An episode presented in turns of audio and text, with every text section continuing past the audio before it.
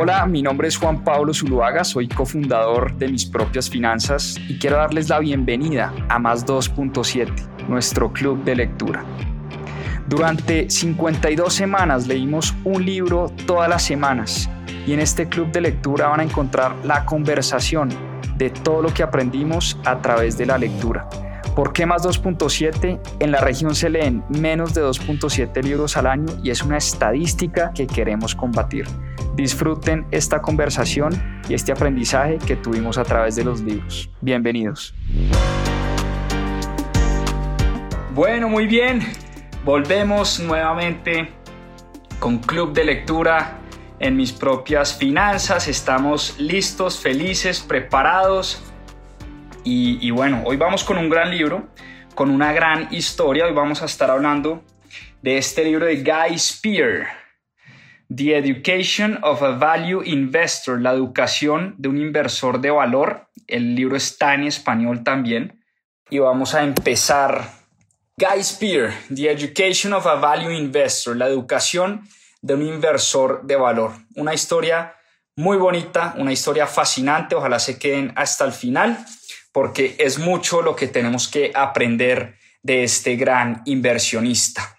Hablemos primero del autor del libro. Hablemos de Guy Spear. ¿Quién es Guy Spear y por qué decidimos escoger este libro para club de lectura en mis propias finanzas? Yo creo que este libro tiene un poquito de todo. Un poco de fracasos, de lecciones de inversión, tiene temas de mentores, eh, grandes amistades, grandes buenos y malos negocios, en fin, tiene un poco de todo, por eso me encantó el libro. Y es la historia realmente del autor, es una especie de autobiografía de cómo el autor, que es Guy Spear, un gran inversionista de valor, se convirtió o pasó de ser eh, una persona bastante difícil y arrogante, si se quiere, eh, a un gran, gran, gran inversionista y a tener, como dice él en su libro, la vida de nirvana que tiene él hoy. Entonces, Empecemos por hablar un poco de la vida de Guy Spear. ¿Quién es Guy Spear? Guy Spear, el autor de este libro, es hoy un reconocido inversionista. En el mundo de las inversiones, Guy Spear es hoy una persona bastante reconocida. Eh, y desde niño, desde su juventud, era, era un niño prodigio, era un niño muy estudioso, muy juicioso en el colegio, le iba muy bien, sacaba muy buenas notas. Fue a la Universidad de Oxford, en Inglaterra, después cruzó el Atlántico y aterrizó en Boston para estudiar eh, su maestría en administración de negocios en la que es tal vez la universidad pues, más famosa y una de las mejores universidades del mundo, el Harvard Business School, la Universidad de Harvard, la Escuela de Negocios de la Universidad de Harvard, es tal vez una de las más renombradas y reconocidas en el mundo. Y Guy Spear era el típico, como llaman, Harvard snob, o sea, era el típico arrogante, eh, la típica persona que creía que se las sabía absolutamente todas, ambicioso, avaro, con ganas de hacer mucho dinero y con ganas de entrar y comerse ese mundo de Wall Street, el mundo de las inversiones. Y así fue como muy temprano en su carrera empezó a trabajar para una firma de banca de inversión llamada D.H. Blair. D.H. Blair tenía el nombre de su fundador, D.H. Blair. Entró a trabajar en 1983 en D.H. Blair. Y Guy Spear, como les decía, una persona brillante, súper arrogante, motivado, muy motivado por el dinero, por la fama y sobre todo por lo que los demás pensaran de él. Y D.H. Blair era una firma que se acomodaba muchísimo a su perfil, porque DH Blair en ese entonces era una firma de inversión bastante polémica, se dedicaba a encontrar negocios, digamos, no los mejores de todos, pero lo que hacía la banca de inversión DH Blair era encontrar negocios para vendérselos a personas que sabían poco o nada sobre el mundo de las inversiones y a punta de grandes comisiones, de altos fees, lo que hacían era sobrevalorar compañías, sacarlas a bolsa y salir a venderle esas compañías a un montón de gente que poco o nada sabía de inversiones. Entonces DH Blair em, era una firma, como les digo, polémica, que ganaba muchísimo, muchísimo dinero. Eh, y Guy Spears se empezó a dar cuenta de eso, se empezó a dar cuenta de que no se sentía cómodo con la forma en la que manejaban las cosas en DH Blair.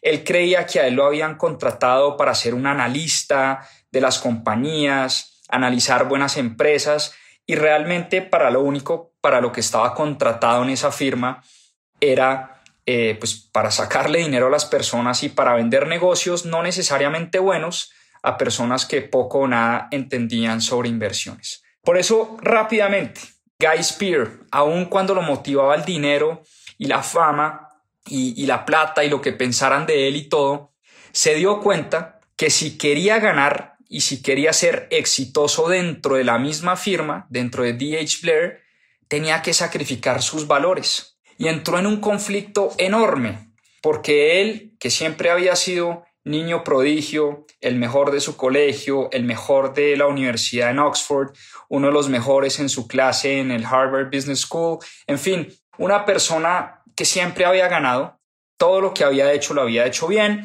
Em, pues bien, Guy Spear em, decide, decide retirarse de DH Blair y encuentra que primero pues pasa por un momento muy complicado de su vida porque todos sus amigos que trabajaban en JP Morgan, en Goldman Sachs, los mismos colegas de DH Blair, le empiezan a criticar esa decisión y empiezan a juzgar esa decisión. Y recuerden que en el mundo de Wall Street, en el mundo de las inversiones, miden al inversionista pues por cuánto dinero tiene, por cuánto dinero le genera su firma. Y Guy Spear eh, empezó a sentir que él no servía para ese mundo. Y por cosas de la vida, como cuando eh, uno empieza a seguir su corazón, ¿no? Cuando uno empieza a seguir lo que realmente le mueve la fibra y lo que realmente eh, le gusta, por cosas de la vida se empieza, empieza a llegar a su vida eh, cosas muy distintas y se encuentra con un libro fascinante, que es el libro de El inversor inteligente. Y en ese libro empieza a entender lo que es el value investing, la inversión de valor. Em, y empieza a entender que contrario a cómo se hacían las cosas en DH Blair, había una forma muy distinta em, de invertir. Y se encuentra también con un personaje llamado Warren Buffett. Eh, Warren Buffett, que en su momento él ni siquiera le había parado bolas a, a quién era Warren Buffett cuando estaba en DH Blair, en fin, encuentra que lo que hacía Warren Buffett era invertir en grandes compañías. Y como dice Warren Buffett, uno toma 20 años en construir una gran reputación, pero se demora solamente 5 minutos en arruinar esa reputación. Para Warren Buffett, una de las cosas más valiosas que hay en la vida es el nombre de una persona, es la reputación de una persona. Y por eso este libro de The Education of a Value Investor de Guy Spear es una especie de viaje desde el oscuro mundo de Wall Street hasta el nirvana, como él mismo lo llama en su libro, en el que vive hoy Guy Spear. Y como les digo, una vez él se retira de DH Blair y empieza realmente a preguntarse y a tratar de entender qué es lo que realmente lo mueve, qué es lo que realmente le gusta, empiezan a llegar cosas increíbles a su vida. Conoce, por ejemplo, a Monish Pabrai. Monish Pabrai, para los que no saben, eh, es otro gran, gran, gran inversionista y ha sido la persona que más ha influenciado la carrera de Guy Spear. De hecho, hay una historia, eh, se, los se los dejo como dato curioso y además porque es parte del libro, él la cuenta también. Él conoce por accidente a Monish Pabrai en un desayuno y desde ese momento queda absolutamente captivado por las ideas y la brillantez de este inversionista de origen indio. Y lo que más le impacta de Monish Pabrai es su fundación Dakshana y sus eh, iniciativas de filantropía y sobre todo su manera como estaba dispuesto a compartir un montón de conocimiento. Entonces Guy Spears se le pega a Monish Pabrai, se vuelve gran amigo de Monish Pabrai y un día Monish lo llama y le dice, oiga, eh, hay un señor que hace unas subastas, unas subastas, y subastan un almuerzo con Warren Buffett para la fundación de Warren Buffett. Una de las fundaciones, una de las muchas fundaciones que Warren Buffett ayuda. Entonces había una subasta para almorzar con Warren Buffett y Monish llama a Guy Spear y le dice, oiga, yo creo que más o menos ese almuerzo nos cuesta alrededor de 500 mil dólares.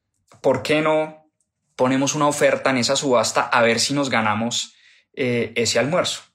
En ese momento, Guy Spear estaba empezando en el mundo de las inversiones y para él 500 mil dólares pues era un montón de dinero. Para todo el mundo es un montón de dinero y más, pues para almorzar con una persona, en este caso con Warren Buffett. El caso es que ellos subastan el primer año, no ganan la subasta y al siguiente año Monish le dice, oiga, estoy dispuesto como a, redoblar esfuerzos y a llegar hasta 650 mil dólares.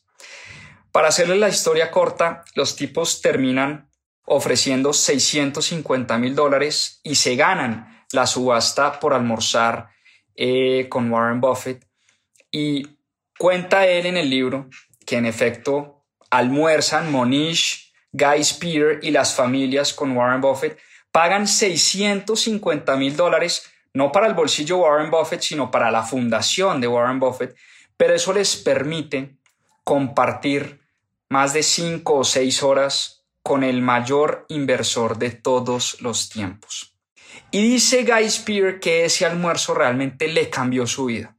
Su vida es un antes y un después eh, una vez almorzó con Monish y con uno de sus grandes ídolos en el mundo de las inversiones, que, eh, pues, que es Warren Buffett. Entonces, como les digo, Guy Spear descubre lo que es la inversión de valor y descubre que en su vida el gran reto que él tenía como persona no era que los demás lo aceptaran, sino él aceptarse a sí mismo. Fue uno de sus mayores descubrimientos y uno de sus mayores retos. Él sabía que tenía que salir de D.H. Blair y como dice eh, Joseph Campbell en su libro, eh, hay que seguir tu intuición, hay que follow your bliss, dice, por aquí está Joseph Campbell, ¿dónde está? Aquí está el, el libro de Campbell, no sé si han leído este libro, es una hermosura de libro. The Hero with a Thousand Faces de Joseph Campbell. En este libro Campbell dice hay que seguir un poco los héroes, son aquellas personas que siguen como esa intuición, eso que llevan dentro. Eh, y por eso les digo que cosas increíbles le, empiezan a pasar eh, a Guy Spear. Primero, conoce a Warren Buffett, logra almorzar con Warren Buffett y se da cuenta que hay, una, que hay otra manera de invertir y de ser exitoso. Conoce además a Tony Robbins, viaja a uno de los eventos de Tony Robbins, por acá está el amigo Tony Robbins, eh, a este evento, Unleash the Power Within. Es un evento de cuatro días. Yo tuve la gran fortuna de, asistir a un evento de estos de Tony Robbins. Son cuatro días de total inmersión. Eh, y Guy Spear cuenta en su libro que viaja a California a un evento de, de Unleash the Power Within de Tony Robbins.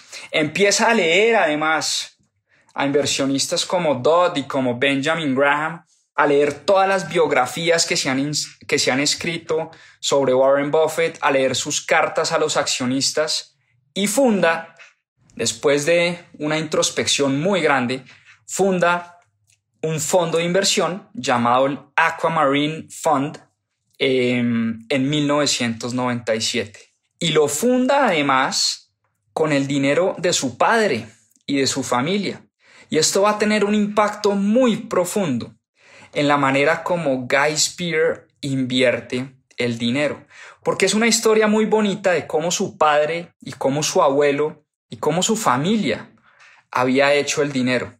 Su familia, que era de origen alemán, sus abuelos que eran alemanes, tenían una fábrica, eran judíos y tenían una fábrica muy exitosa en la Alemania antes de que llegara Hitler, Cuando llega Hitler, por supuesto, acaba con su fábrica, empieza una persecución enorme contra su familia eh, de, origen judío eh, y por eso Guy Spear eh, a su padre le toca salir del país, salir de Alemania y termina siendo, el, su padre tenía una empresa de químicos que se llamaba Aquamarine Chemicals, si no estoy mal, y su padre em, en fin, termina fundando una compañía muy exitosa, muy exitosa, pero su padre no tenía ni idea de inversiones. Entonces su padre, en un acto de fe, de confianza en su hijo, le dice, hijo, aquí tienes un capital inicial para que empieces este fondo y cuides el patrimonio de la familia. Imagínense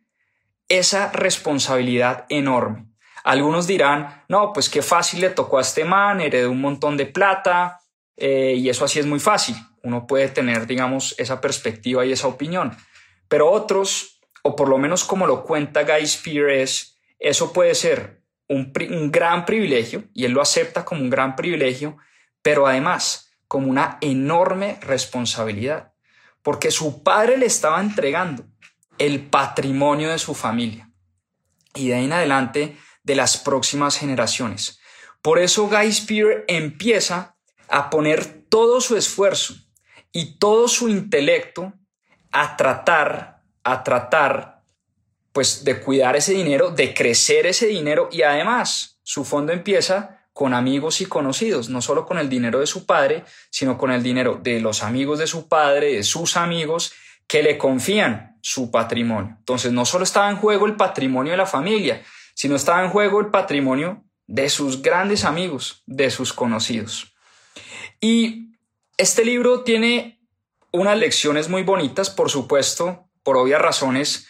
Voy a hablar de lecciones de inversión eh, y al final vamos a hablar un poco de, lecciones de vida también eh, de Guy Spear. Pero quiero que tomen nota porque hay lecciones muy importantes de la manera como un gran inversor, un value investor, invierte el dinero. Y yo creo que son lecciones que nos pueden servir a muchos de nosotros. Guy Spear habla muchísimo de la importancia de los mentores, por ejemplo, la importancia que tuvo Monish Pabrai en su vida, la importancia que han tenido Charlie Munger, Warren Buffett eh, y personas como Mario Gabelli y otros inversionistas en su vida. Y yo creo que nosotros, que seguramente no tendremos la oportunidad de conocer a estas grandes mentes, pero sí tenemos la oportunidad de leer sus libros. De eso se trata este club de lectura de, de, tratar de extraer las mejores lecciones de cada una de estas páginas y, ¿por qué no?, aplicar un par a nuestra vida y a nuestras inversiones. Entonces vamos, ahora sí, con las lecciones de inversión de Guy Spear, que las tengo por acá anotadas y subrayadas aquí en mis notas. Lección número uno, para que tomen nota. Esta me gusta mucho. La inacción y la paciencia son los dos mejores amigos de las buenas inversiones. Repito, la inacción, o sea, la falta de acción y la paciencia en las inversiones son los dos mejores amigos de las buenas inversiones. ¿A qué se refiere Guy Spear con esto? A veces como loquitos nos la pasamos, por ejemplo, los que invertimos en la bolsa, los que compramos acciones, nos la pasamos comprando y vendiendo, comprando por la noticia del momento, comprando por el consejo que me dio mi amigo. Y nos la pasamos todo el tiempo pegados a una pantalla, comprando y vendiendo. Que cayó 10% el mercado, uy, voy a comprar. Que subió, uy, voy a vender. Y así todo el tiempo.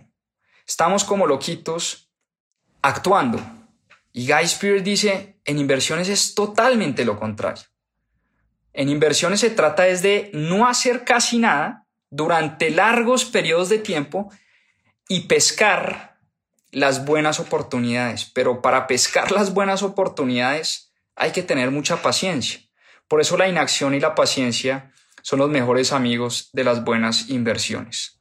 Segundo, segundo, es mucho más fácil ir con las masas que en contra de, que en contra de ellas. En otras palabras, es mucho más fácil eh, ir con lo que dice el crowd, con lo que dice la masa, con lo que dice todo el mundo, que ir en contra.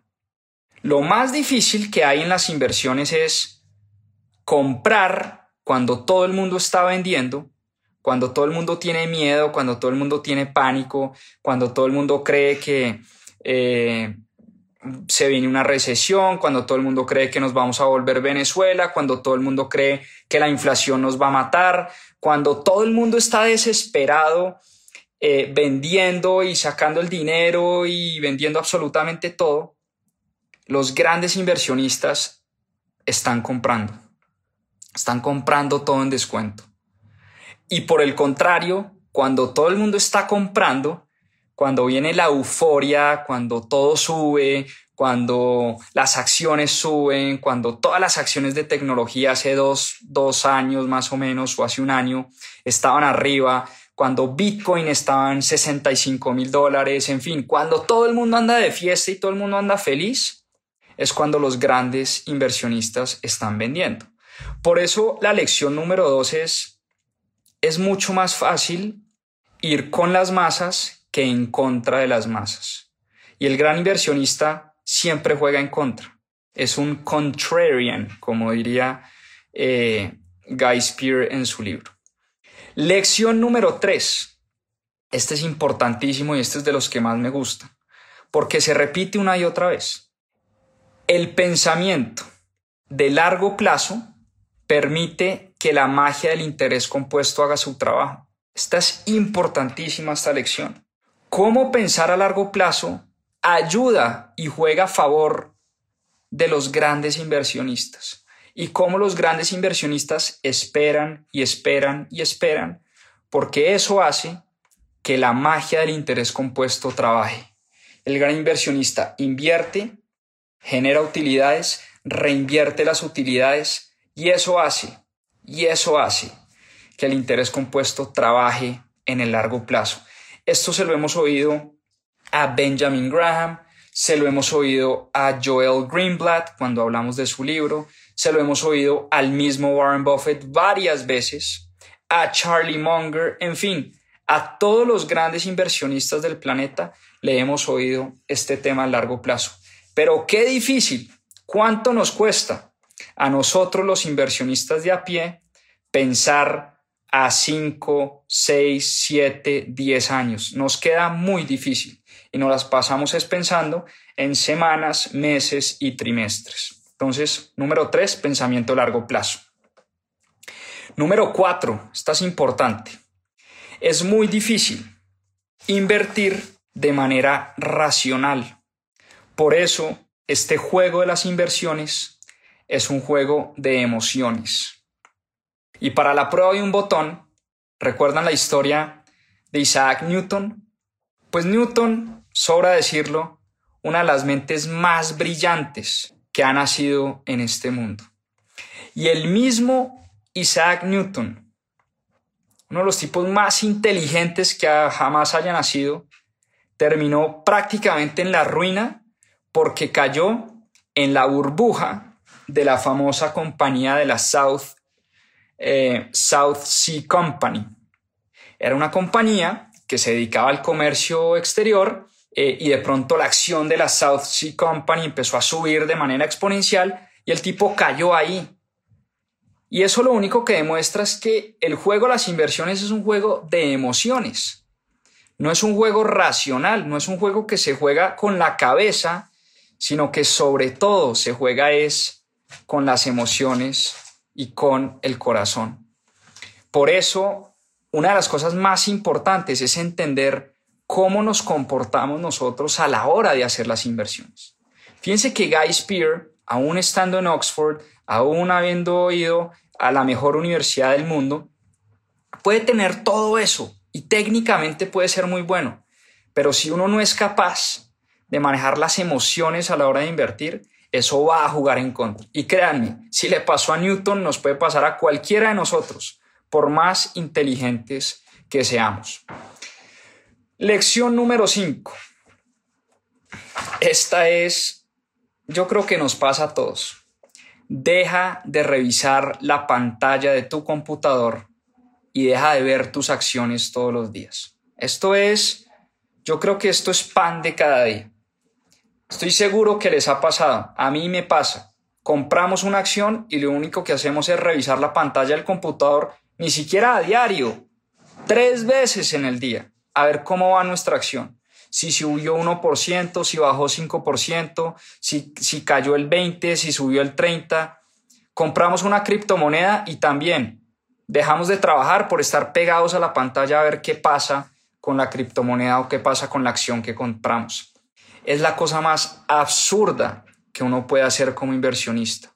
De hecho, las grandes inversiones, las buenas inversiones, se trata de comprar buenas compañías y comprar buenas compañías a largo plazo. Por eso a Warren Buffett le tiene sin cuidado qué pasa con sus inversiones la próxima semana, en dos semanas, incluso en el próximo trimestre o el próximo año. El tipo lleva invirtiendo cerca de 80 años, más de 80 años. Cumplió 92 años la semana pasada y su primera inversión la hizo cuando tenía 11 años. Es decir, lleva 81 años invirtiendo. ¿Ustedes creen que Warren Buffett piensa en trimestres, en semestres o en años? El tipo piensa en décadas. Cuando Warren Buffett compra una acción como Coca-Cola, como Apple, como Bank of America, está pensando en décadas. Y nosotros estamos pensando en minutos, en horas, porque nos la pasamos pegados a la pantalla. Entonces, lección número 5, dejar de revisar la pantalla del computador y pensar siempre, y tiene mucho que ver con la lección número 3, que es el pensamiento a largo plazo poco de agüita y vamos con la lección número 6. Esta es típica. Lección número 6. No compres y no inviertas porque alguien te dice que compres o porque alguien te dice que inviertas. No hagas eso. Y es típica. Es típica que, por ejemplo, uno ve un live de mis propias finanzas, entonces como mis propias finanzas está diciendo que hay que comprar eh, la acción de Apple, entonces salimos a comprar la acción de Apple. Jamás compren una acción o hagan una inversión porque leyeron una noticia o porque vieron un reel o porque vieron un live o porque no. Compren una acción y hagan una inversión el día que se sientan 100% cómodos o cómodas con esa inversión. El día que entiendan en qué están invirtiendo. Por más de que Juan Pablo diga que está invirtiendo en Bitcoin o que le gusta la acción de Berkshire Hathaway, hombre, si yo no tengo ni idea ni siquiera qué es Berkshire Hathaway, en qué invierte Berkshire Hathaway, cuánto vale Berkshire Hathaway, qué sentido tiene salir yo, después de un live de mis propias finanzas, salir a comprar Berkshire Hathaway. Es, una, es uno de los errores más comunes que cometemos los inversionistas de a pie. Leemos una noticia, leemos un tweet, vemos un live en Instagram, vemos un webinar y salimos como loquitos y como loquitas a comprar acciones, a comprar criptomonedas sin antes entender realmente lo que estamos haciendo y en lo que estamos invirtiendo. Entonces, no se dejen llevar ni por consejos, ni por noticias, ni por lives, ni por webinars, ni por reels investiguen, estudien, profundicen y hagan inversiones con, las que se sientan realmente cómodos. Lección número 7. Esta me, esta me pareció bastante curiosa y difícil de aplicar, ojo. Pero Guy Spear tiene una técnica y es que si él compra una acción y la acción cae después de que la compra, o sea, si compro una acción en 100 dólares, por decir algo, y la acción cae a 90 dólares, él tiene una regla. Es que nunca vende una acción antes de dos años. Me pareció curioso.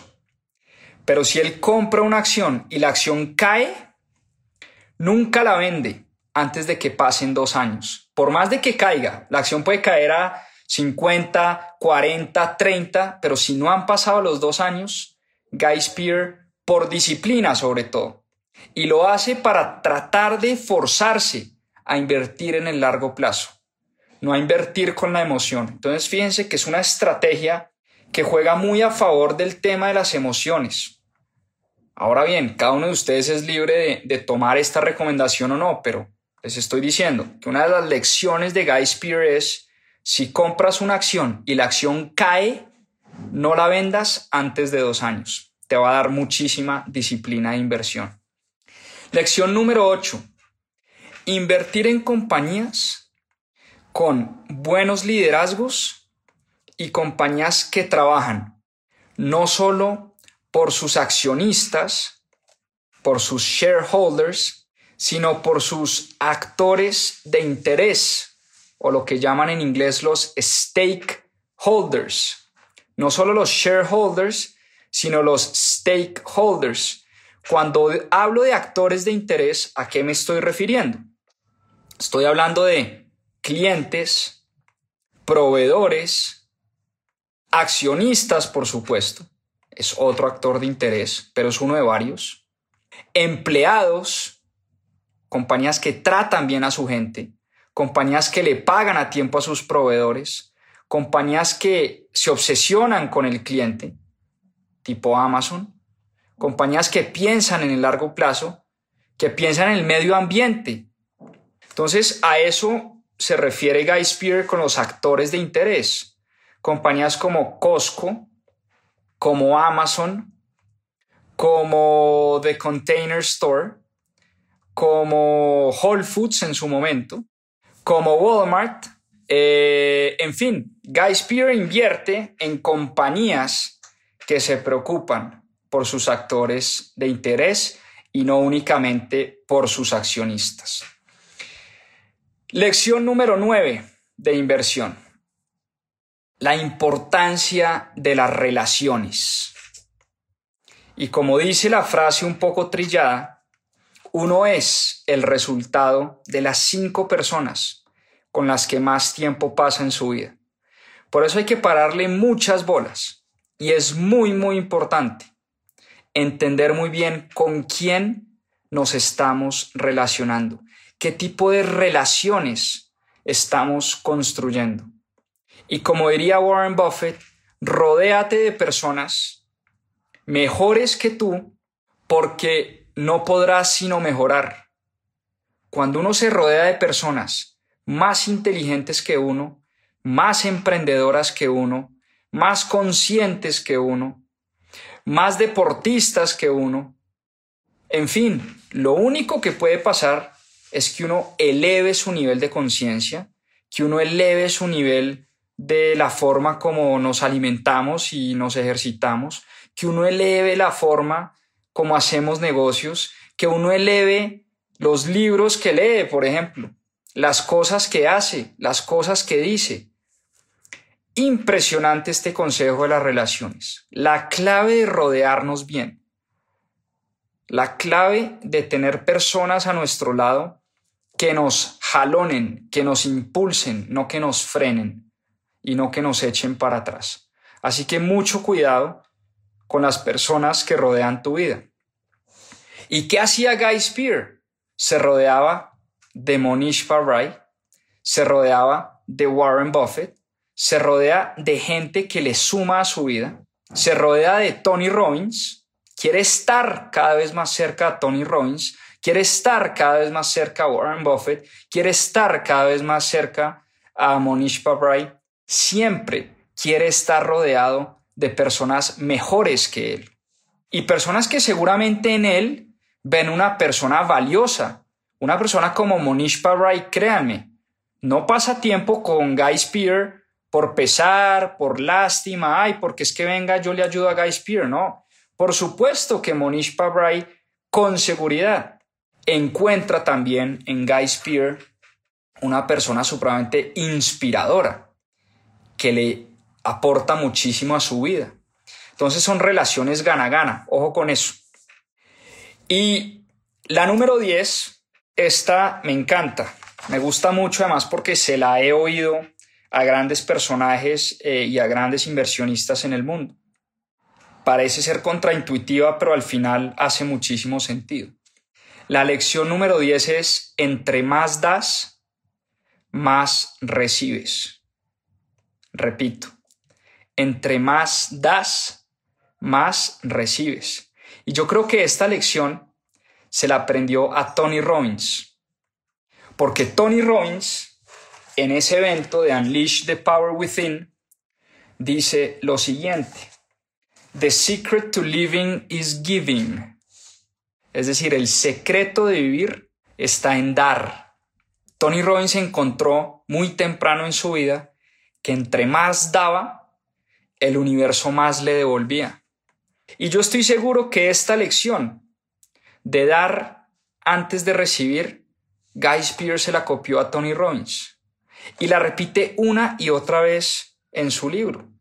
De hecho, Guy Spears dice que este libro es una especie de agradecimiento con todas las personas que le han ayudado a ser un gran inversionista.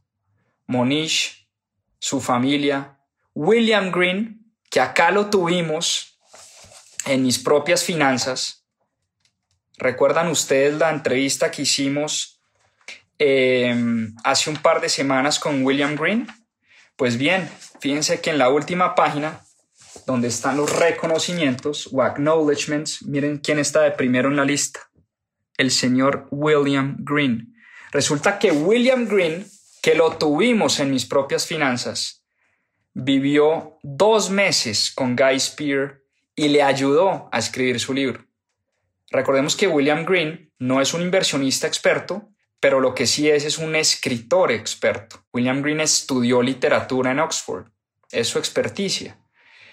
Y por eso, pues, este libro de Guy Spear es una especie de agradecimiento con todas esas personas que le han ayudado a su vida.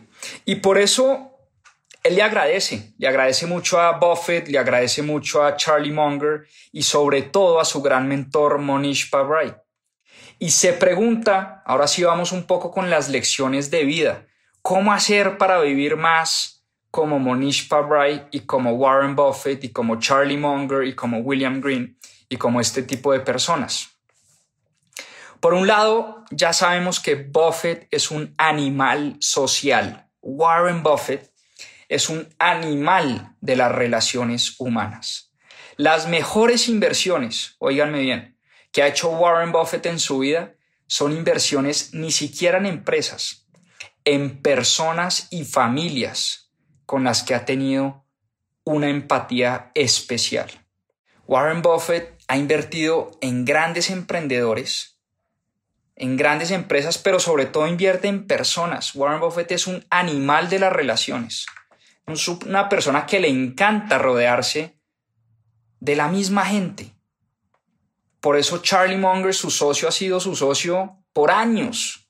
Aún hoy a los 98, 99 años que creo que tiene Charlie Munger. Y fíjense que ese par de inversionistas, una persona como Buffett o como Monish, siempre, siempre, siempre están tratando de ayudar y de compartir su conocimiento. Googleen la fundación y la historia de Monish Pabrai. Y googleen esta fundación, Dakshana Foundation. Es la forma como Monish Pabrai le está devolviendo a la sociedad.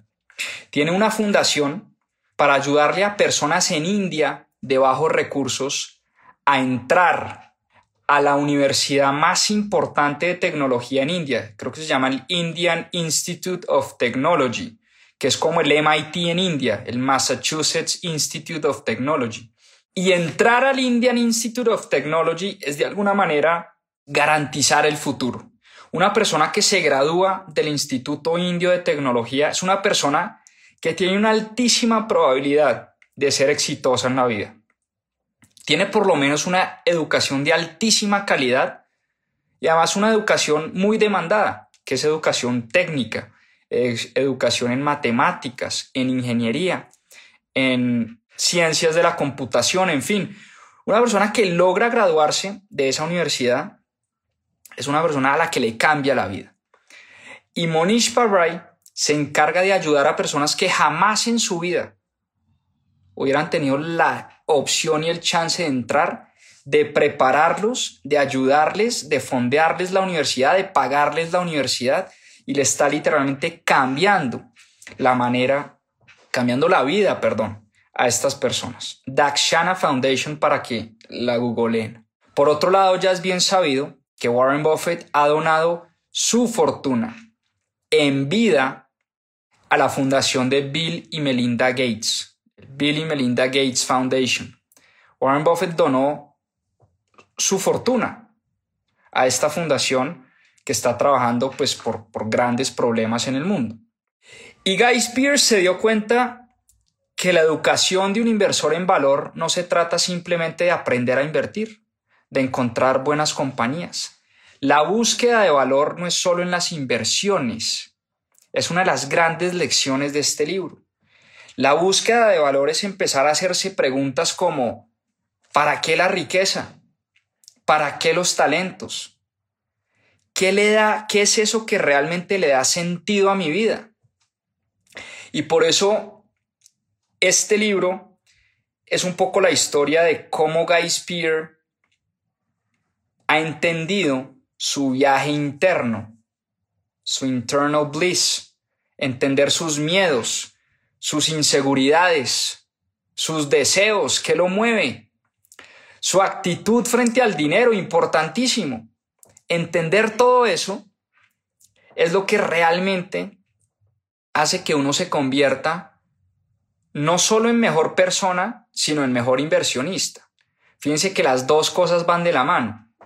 Por eso la educación, como dice el título, de un value investor no se trata simplemente de aprenderse un par de fórmulas matemáticas y aprender a leer estados financieros y PIGs y flujos de caja y proyectar flujos, no, para nada. Lo que, lo que realmente de lo que realmente se trata este viaje de la inversión en, valor es de entender ese viaje interno. Y les pongo un ejemplo. Guy Spear rápidamente, cuando empezó a hacerse estas preguntas y empezó a entender qué tipo de persona era él, se dio cuenta que Nueva York le hacía mucho daño, que Nueva York lo único que promovía en él era su naturaleza de apostador, su avaricia, su codicia, su dispersión, porque Nueva York es una, es una ciudad que naturalmente invita a la dispersión. Nueva York, en Nueva York, como su bien, su, su buen apodo lo dice, es la ciudad que nunca duerme, ¿no? En Nueva York todo el tiempo hay acción. Y Guy Spear es una persona que sufre de ADD, Attention Deficit Disorder, un problema de atención severo. Eh, de hecho, él toma medicina para su problema de atención. Y a Nueva York le hacía mucho daño. Pero obviamente cuando él quería conquistar Wall Street, él tenía y sentía que tenía que estar en Nueva York. Cuando empezó a entender que Nueva York lo único que le hacía era daño, se mudó a Zúrich, una ciudad completamente tranquila se alejó de esa locura de Wall Street. Y fíjense que es un ejemplo de una acción que uno toma una vez uno entiende qué tipo de persona es uno. Les doy otro ejemplo. Él dice en su libro, los inversionistas serios, los inversionistas de verdad, los inversionistas que realmente quieren entender cómo ganar en el mundo de las inversiones, tienen que entender a profundidad su relación con el dinero. Importantísimo este tema. Cómo ganar y cómo aprender sobre todo. ¿Cuál es la relación que nosotros tenemos con el dinero? Y les voy al ejemplo puntual. Guy Spear nunca invierte con deuda. Jamás, nunca usa la deuda para invertir. Es un inversionista bastante sobrio y conservador. Tiene en su portafolio Gran parte de su portafolio está invertido en acciones de Berkshire Hathaway, que es en efecto la compañía y el holding de Warren Buffett y de Charlie Munger. ¿Por qué razón? Porque como es conservador, como es sobrio, como no usa deuda, no quiere arriesgar el dinero de su familia. No quiere arriesgar el dinero de su familia. Entonces, una vez entendido esa, esa forma de ser de él, invierte acorde. Hay personas que son conservadoras, miedosas y aún así se la pasan invirtiendo en criptomonedas porque es la inversión del momento. Por ejemplo, una inversión que va totalmente en contra de nuestra naturaleza. Uno tiene que entender primero de dónde venimos, cuál es nuestra relación que tenemos con el dinero. Y Guy Spear es una persona que todo el tiempo está trabajando no solo en ser mejor inversionista, sino en ser mejor persona. Se la pasa en terapias, tiene varios coaches, trabaja con psicólogos, trabaja con Tony Robbins, lee filosofía, estudia programación neurolingüística, está en terapia emocional, en fin, le mete un montón de estrategias, pues, porque él dice es difícil, es difícil, esto es, un, esto es un juego de emociones y yo tengo que estar bien para que a mis inversiones le vaya bien. Yo como persona tengo que estar tranquilo para poder manejar el dinero de otros. Eso es un poco el juego de los hedge fund managers, de los que manejan dinero de terceros, en este caso Guy Spear, entiende claramente que primero, que primero tiene que entender de dónde viene, quién es como persona, qué relación tiene con el dinero y cómo de acuerdo a esa relación que tiene con el dinero toma decisiones. Me preguntan que les dé un ejemplo de relación con el dinero. Te doy el ejemplo de Guy Spear. Guy Spear, de naturaleza, digamos, su relación con el dinero es, es una relación no siempre positiva. Él es ambicioso, él es codicioso muchas veces, em, pero lo entiende y lo acepta. Y alejarse de Wall Street, alejarse de Nueva York, entender que su relación con el dinero es una relación de codicia, de avaricia, de querer siempre más. Y el mundo de Wall Street y el mundo de Nueva York inspira eso, te invita a eso, te invita a siempre querer más, a siempre ganar más, a siempre estar comparándote. Por eso se mueve a Zurich. Entonces fíjate que primero hay que entender muy bien cómo te relacionas tú con el dinero antes de ir a tomar decisiones de inversión y de vida. Y finalmente, el libro termina con una frase que, yo creo que resume realmente de lo que se trata eh, este libro. Dice que la transformación interna de un inversionista de valor no solamente le ayuda a uno en las inversiones. El verdadero regalo de esta transformación interna es convertirme en la mejor persona que puedo llegar a ser. Ese es el verdadero precio. Creo que es una frase que sella perfecto el mensaje que Guy Spear quiere enviar en este libro.